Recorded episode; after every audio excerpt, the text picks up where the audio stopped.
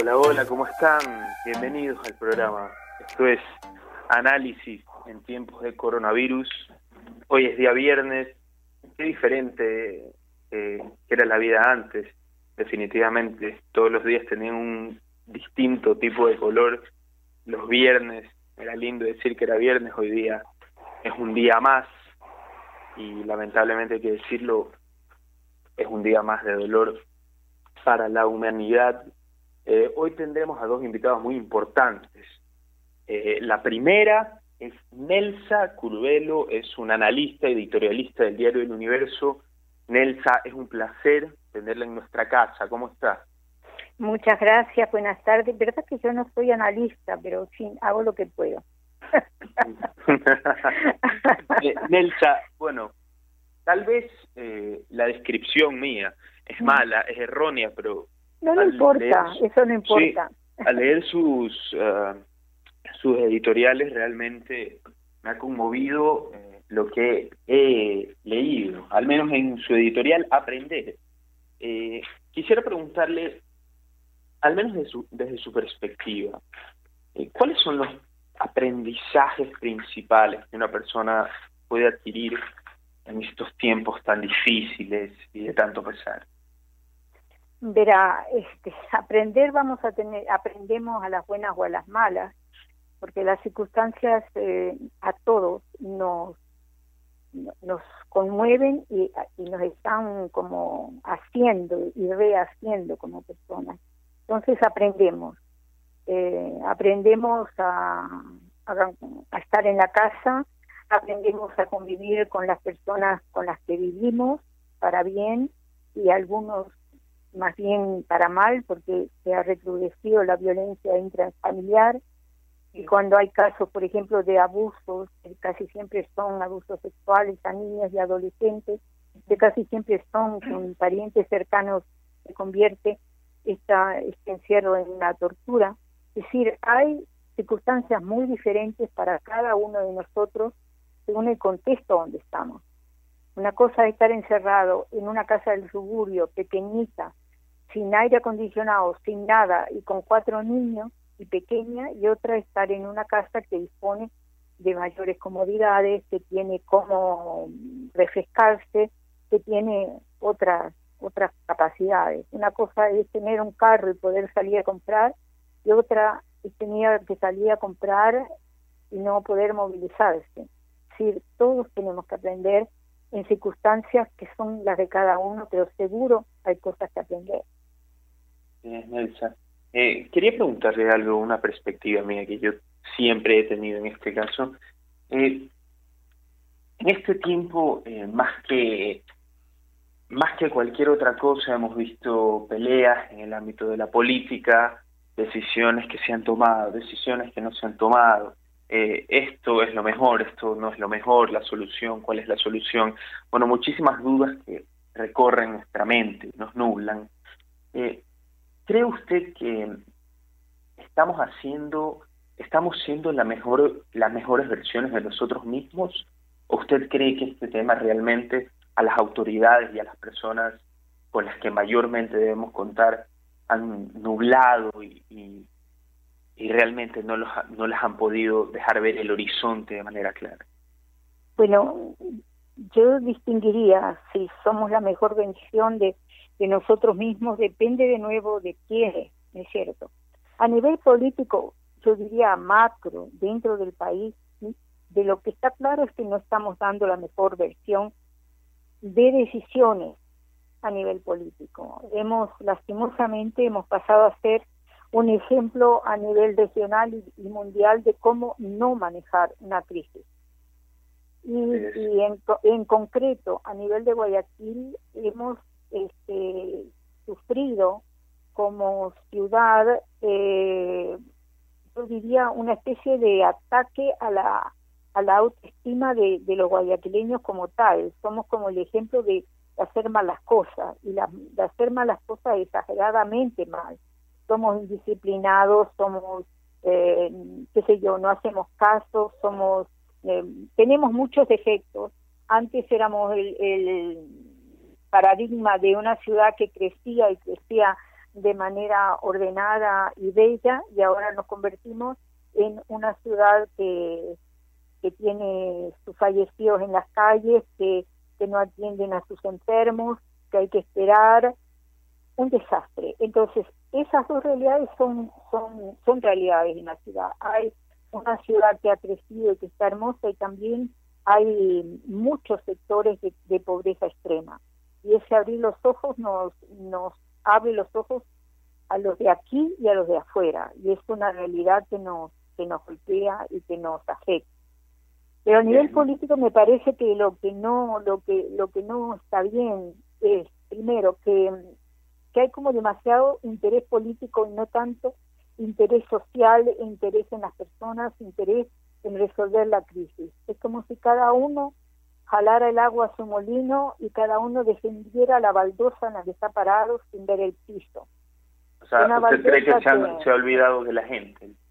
Los mandatarios se, han olvidado, se han olvidado de la gente. Yo no voy a decir que se han olvidado de la gente, lo que se han olvidado es de trabajar en equipo, en conjunto. Entonces, este, cada uno quiere, yo sospecho que quieren de verdad responder a las necesidades de la gente, pero no se puede responder porque tanto el gobierno nacional requiere de los gobiernos locales y en concreto el de Guayaquil y el de Guayaquil también requiere del gobierno nacional. Ninguno de los dos lo puede hacer solo y eso hay que aprender a, trabajar en equipo y a, y hacer las cosas juntos y por lo que veo eso no es lo que se hace. Es lo mismo a nivel de a nivel de país. Entonces lo que no me parece correcto es que esta emergencia y esta tragedia nacional sea una palanca para promoverse personas o propuestas. Lo que no se trata de esto, que lo que tiene que estar primero es la comunidad, la persona, la gente, la salud, la educación, la economía, porque tenemos muchas pérdidas, tenemos pérdida de seres humanos cercanos, parientes, amigos, y todos los días tenemos noticias de algunas personas que parten y se nos parte el corazón pero también hay otras pérdidas. Hay pérdidas de empresas, hay pérdidas de negocios, hay, hay, hay gente que se queda sin trabajo. Es decir, hay, hay muchas pérdidas que lamentar. Y eso es de verdad eh, extenuante y atosigante. Entonces, frente a eso, lo que, lo que salva a un país es que todos seamos, vayamos juntos hacia, hacia un, una defensa a, ponernos de pie juntos, pero si cada uno eh, jala el agua a su molino no va. A mí me parece que en estos momentos estamos más divididos por regiones que antes. Estamos más, más, este, no, no queremos saber de las personas de, de otros de otros sectores de otra región y en concreto de, de Quito porque parece que nos han tratado mal a los guayaquileños. Los allá no quieren saber de esto porque capaz que nos van a contagiar.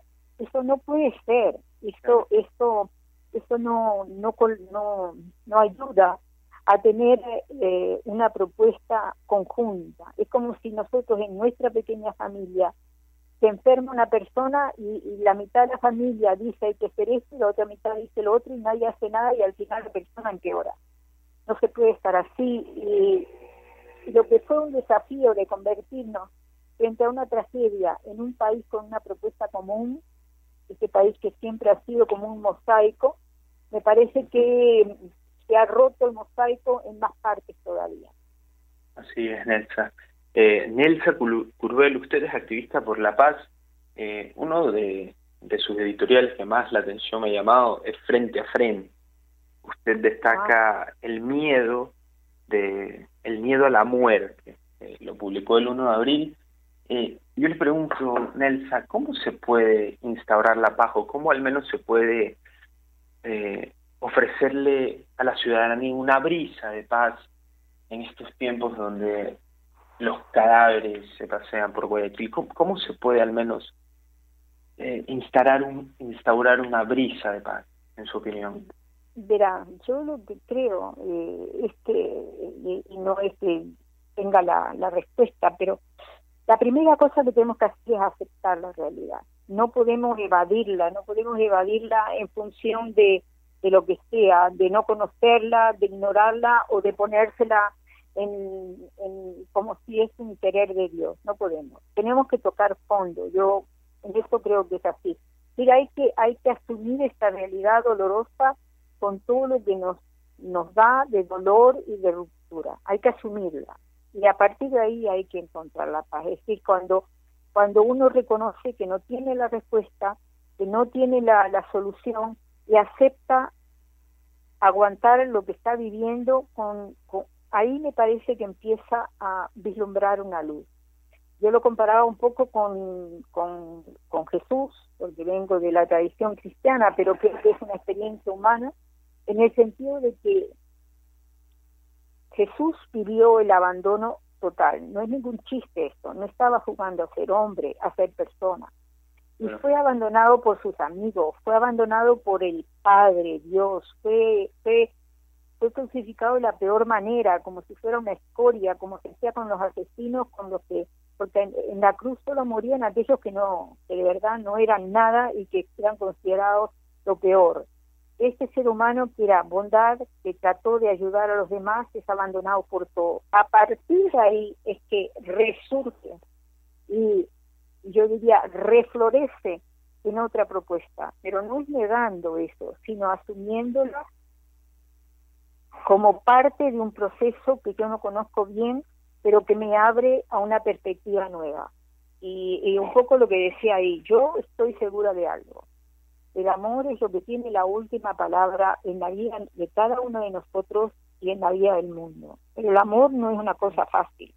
El amor supone dar la vida, dar la vida por lo que queremos. Eso supone. Entonces, eh, eso, el amor así facilito, es, eh, eso cualquiera lo hace. Pero Jesús lo que nos dijo a nosotros es que teníamos que amar como Él amó. ¿Y cómo amó Él? Hasta dar la vida. Y hasta dar la vida en las peores circunstancias.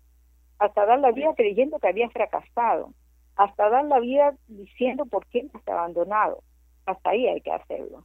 A partir de ahí. Ahora, en estas circunstancias, ¿qué es lo más duro para mi modo de ver? Morir creo que no es lo peor que puede pasar a un ser humano porque yo he estado alguna vez cerca de la muerte, mismo me morí, no sé cómo es la historia, pero ya, eso no es. Me parece que lo más duro es que no se puedan despedir, que no se pueda, las personas, por un lado, fallecen solas en general cuando están en los hospitales, en la familia, no, pero que no te puedas despedir, que no puedas cerrar, que no puedas acompañar, que no puedas demostrarle a alguien, eh, a, a ese ser humano que hiciste, el cariño y el respeto y la admiración que le tienes y le tenías eso para los que quedamos es muy duro. Y aceptar eso, y aceptar esa soledad, aceptar el, el no poder eh, eh, cerrar, despedirse, tocar, eso me parece que es, eh, qué sé yo, eso es lo que tenemos que aceptar y eso va a ser un cambio en la en la manera que nosotros afrontemos los las tragedias que nos tocan. ¿Cómo vivir la paz ahí? Y bueno, yo diría que aprender, hay que pasar por ese abismo para, para salir un poco más tolerante, más lleno de, cariño, más de decirle a la gente que si la quiere, se le dice, porque sabe que no va a tener, hoy tengo un día, pero mañana no sé si estaré, así que mejor que se lo diga hoy. Agradecer hoy porque yo no sé si mañana podría hacerlo. Es decir, aprovechar todos los instantes que tenemos con los demás y con, con la gente que queremos y la cercana y, lo que queremos para decirle de verdad que, que ellos son valiosos para nosotros, que, que contamos con ellos, que son importantes, que los queremos, que apreciamos lo que hacen. Y porque no sabemos si mañana yo estaré o esa otra persona estará. Entonces, no hay que tener eh, vergüenza de decirle a alguien, de verdad, muchas gracias por lo que hace, admiro lo que hace. Así sea el jefe o así sea el portero del edificio. Es decir, aprovechar esos espacios para decir la verdad de lo que sentimos. Porque creo que el, tema emocional es el que vamos a tener que aprender a manejar más. Así es, Nelsa. Nelsa, ¿cómo está? Eh, soy Mariela Viteri. Eh, Mariela, qué gusto. ¿Qué tal? Sí, soy la mamá de Ricky y tuve el gusto de, de, tenerla muy cerca a través de la Escuela de Trabajo Social cuando recién llegué a Guayaquil y estudiaba Trabajo Social. Y pues eh, la admiraba muchísimo, yo tenía 18 años y admiraba a Nelson Curvelo en esa época. Y en los pasillos, sí, del edificio principal, donde habían tantas tantas figuras que, son ahora estatuas realmente, porque, porque todas dejaron su huella dentro del alumnado de la Universidad Católica y también de trabajo social. Nelsa, usted no solamente es una mujer de discurso de paz, una mujer de acción de paz. Pero en ese momento cuando la... Sí, es así. Usted, de hecho, eh, ha podido transar con las pandillas para que hagan la paz. Eso es algo muy complicado, muy complicado de hacer. Y el Ecuador entero, creo, sabe de su trabajo, pero los millennials y los centennials, al que tengo aquí al lado, pues deberían saber pues más sobre quiénes son las personas que han regido este país, este mundo durante más tiempo, que gracias a Dios están con nosotros y que Dios les dé hasta los 120 años de vida. Importante porque personas de gran valor también, intelectual y emocional, eh, de un gran espíritu como ustedes, lo que se necesita para salir adelante. Ahora, digo yo, ¿qué pasa cuando eh, en este momento estamos viendo, ah, hay noticias buenas y malas? Por ejemplo, 922 pacientes son dados de alta. Eso es una linda noticia y este programa siempre trato de que sea con el Claro. Pero, pero obviamente también tenemos que la próxima semana, pues eh, todo el Ecuador sigue en semáforo rojo. El semáforo rojo implica que no haya producción. El semáforo rojo implica para mucha gente, como usted lo describió, para unos gastar un poco de sus ahorros, para otros está muy bien porque no pasa nada, pero para otros significa la vida. ¿Qué va a pasar con esa gente? Puede haber algo que, que, active a ese, ese, ese mundo, que sea realmente un peligro en general. Usted creo que me está captando lo que yo le trato. Sí, yo, yo sinceramente creo que hay cosas que no se pueden sostener. Es decir, va a llegar un momento que estalla algo, porque no, no usted si tiene niños pequeños y no los puede alimentar, va a buscar donde esté y como pueda. Esto es así. Y el otro que no tiene trabajo, y que sigue, porque esto es una cadena, entonces no, no, no se puede. ¿Cómo? Por eso creo que la única cosa que, nos puede aportar ahora es ser solidarios, pero solidarios en el, en el sentido de que nos podamos apoyar con lo poco o mucho que tengamos. Pero, pero eh, hacer, vamos a tener que volver al trueque. Eh, tú tienes, yo necesito. Yo, yo, es decir, eh, yo ya empezamos nosotros una propuesta así ahora en, en unos barrios y, le estaba proponiendo a, las autoridades de, implementarla. Además de implementar lo que me parece excelente, este, esa especie de ferias de venta de productos del, del productor al consumidor que hace que eh, se pueda por lo menos conseguir a precios normales lo que se necesita, pero quien no tiene para pagar no lo puede conseguir. Pero sí, por ejemplo, conozco personas que de un barrio a otro se han cambiado pañales que ya no necesitaban de niños por pollo.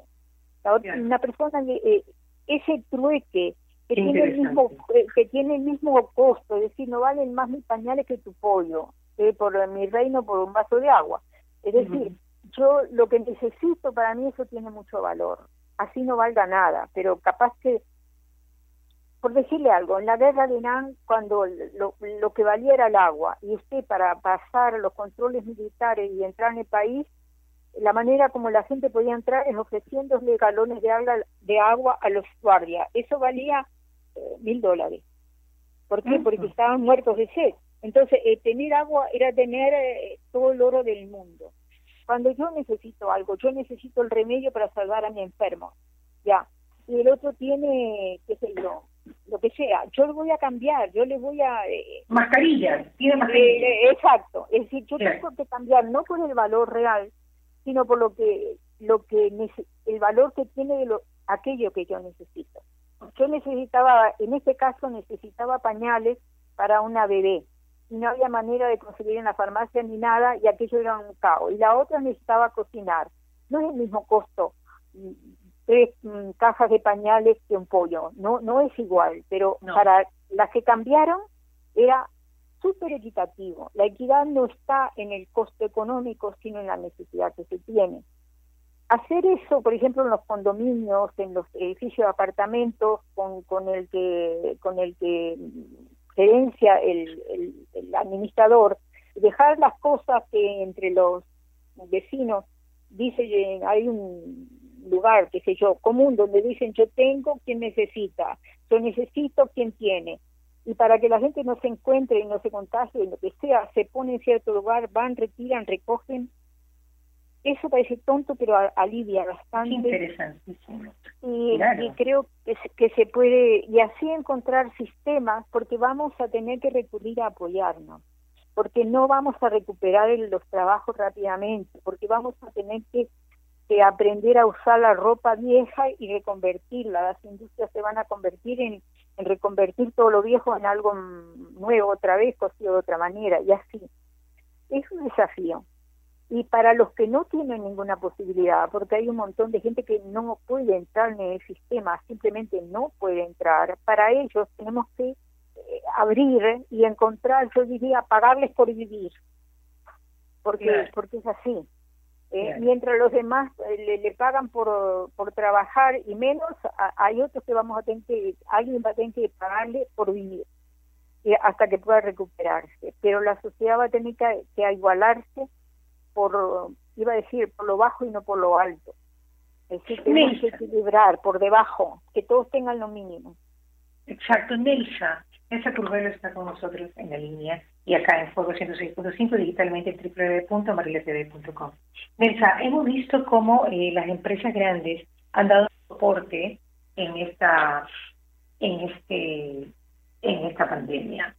¿Y ¿Qué le gustaría usted, qué idea le gustaría usted exponer en este momento para las empresas grandes para que aparte de, de que puedan donar eh, lo que ellos tienen, pues eh, se les ocurra otra cosa. Por ejemplo, tengo que destacar que hoy hice una entrevista al gerente general de Ambacar, es una ensambladora, que pues eh, tuvieron con varias personas la idea de construir respiradores para los hospitales y lo pudieron hacer con sus ingenieros. Solamente están esperando que el ARSA de los de los, digamos, se los gestione para que den ok para ellos poder tener. ¿Qué le parece a usted que podrían las empresas grandes, los que tienen el billete fuerte, cómo deberían aportar ahora, porque ahora sí es real, la ayuda del fuerte al débil, de los países desarrollados a los países que no son desarrollados. ¿Cómo le parece una idea suya para aportar a las empresas que realmente tienen más de un millón de dólares en utilidades al año? Mira, primero yo quiero agradecer a las empresas que lo están haciendo, porque de verdad, eh, eh, por último, nadie les obligó a hacerlo ni y tenían que hacerlo. Tenían que hacerlo en justicia, pero nadie las obliga.